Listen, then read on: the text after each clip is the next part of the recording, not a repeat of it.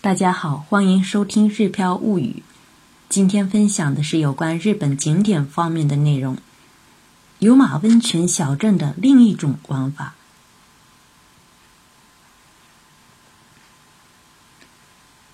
每次前往有马温泉，都喜欢站在第一节车厢，看着单轨列车在狭窄的线路上疾驰，看着山间杂草跃入视野。瞬间又淘气的躲闪开。列车时而直线飞驰，时而穿梭摇摆，如此反复，最后直冲进黑暗的隧道。车厢玻璃上自己的身影逐渐消失，玻璃上的亮点越来越大，直至有马温泉小镇慢慢出现在眼前。有马温泉很早就被发现，据史书记载，书明天皇和孝德天皇都曾到访有马温泉。奈良时代，僧侣行基创建了温泉禅寺，为有马温泉的发展奠定了基础。之后经历天灾，有马温泉逐渐衰退。到了镰仓时代，又有高僧仁熙。在有马温泉开设十二宿房，开启了有马温泉汤治的热潮。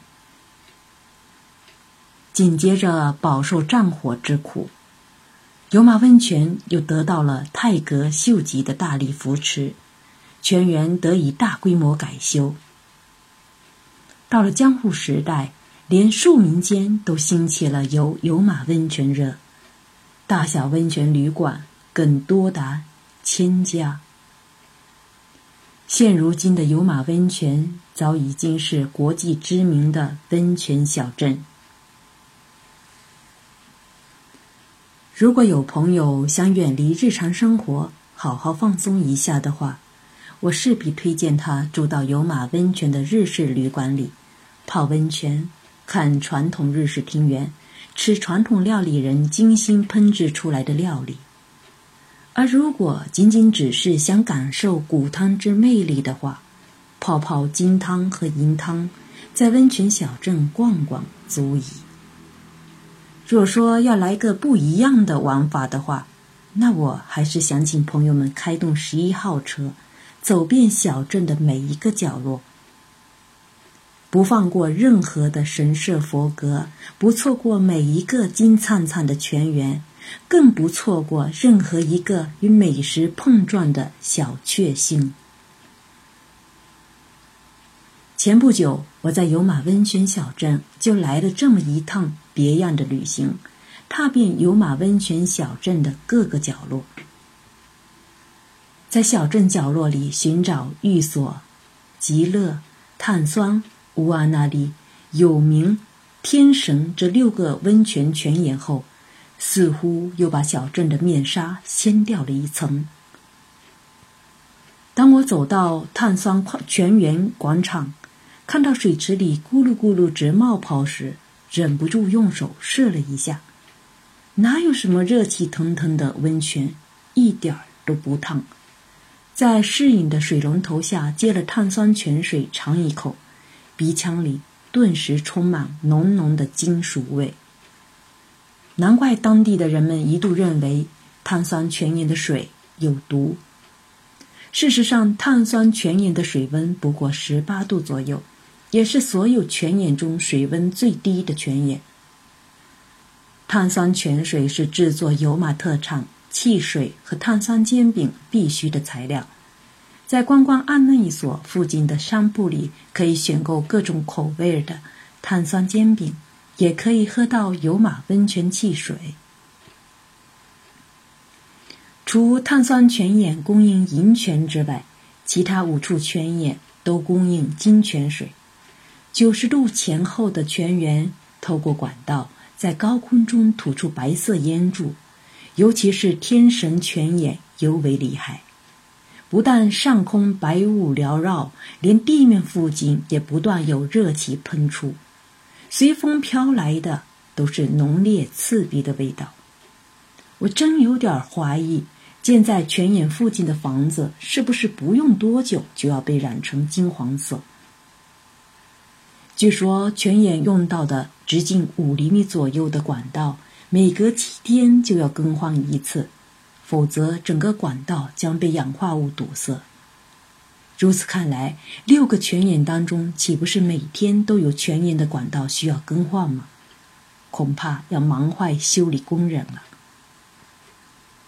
探访泉眼时，沿途会经过不同的神社、寺庙。这也是与有马温泉历史对话的好机会。坐落在半山腰的汤泉神社祭祀大义贵命和少爷明命。据说二神发现三只受伤的乌鸦在水洼里洗澡，没过几天伤就痊愈了。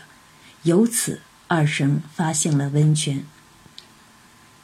紧邻汤泉神社的是温泉禅寺，供奉药师如来坐像。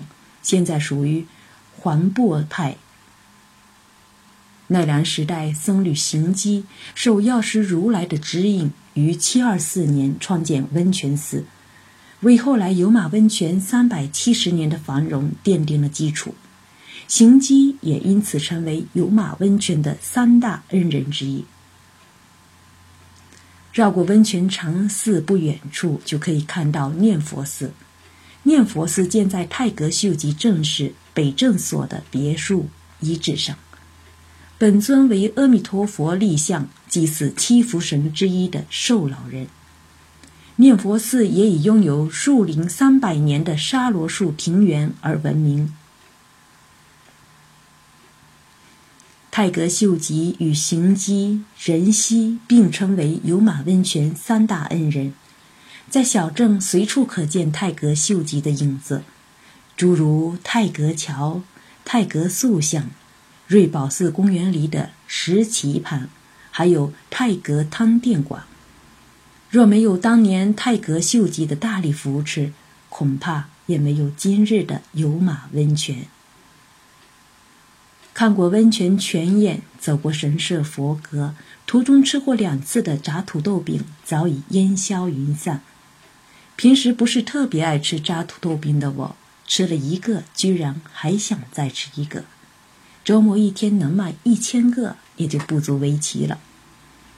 日本少有边吃边逛的文化，也就是炸土豆饼适合在温泉小镇里边边逛边吃了。炸土豆饼再好吃，已经难以满足爬上爬下大量消耗体力的身体。特意寻到面店土山人，发现临近中午的营业结束时间。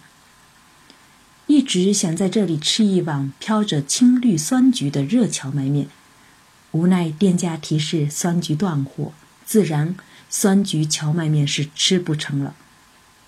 不过什么也没有的热荞麦面也没有令我失望，清汤爽口，面条劲道，吃下去浑身都恢复元气。迈开双脚，收获了别样的温泉小镇印象。若不是华灯初上，家人等待，一定还得到艺妓咖啡馆去坐一坐，与现役的艺妓畅谈有马温泉的前世今生。心头涌起的这新念想，就留给下一次的温泉之旅来实现吧。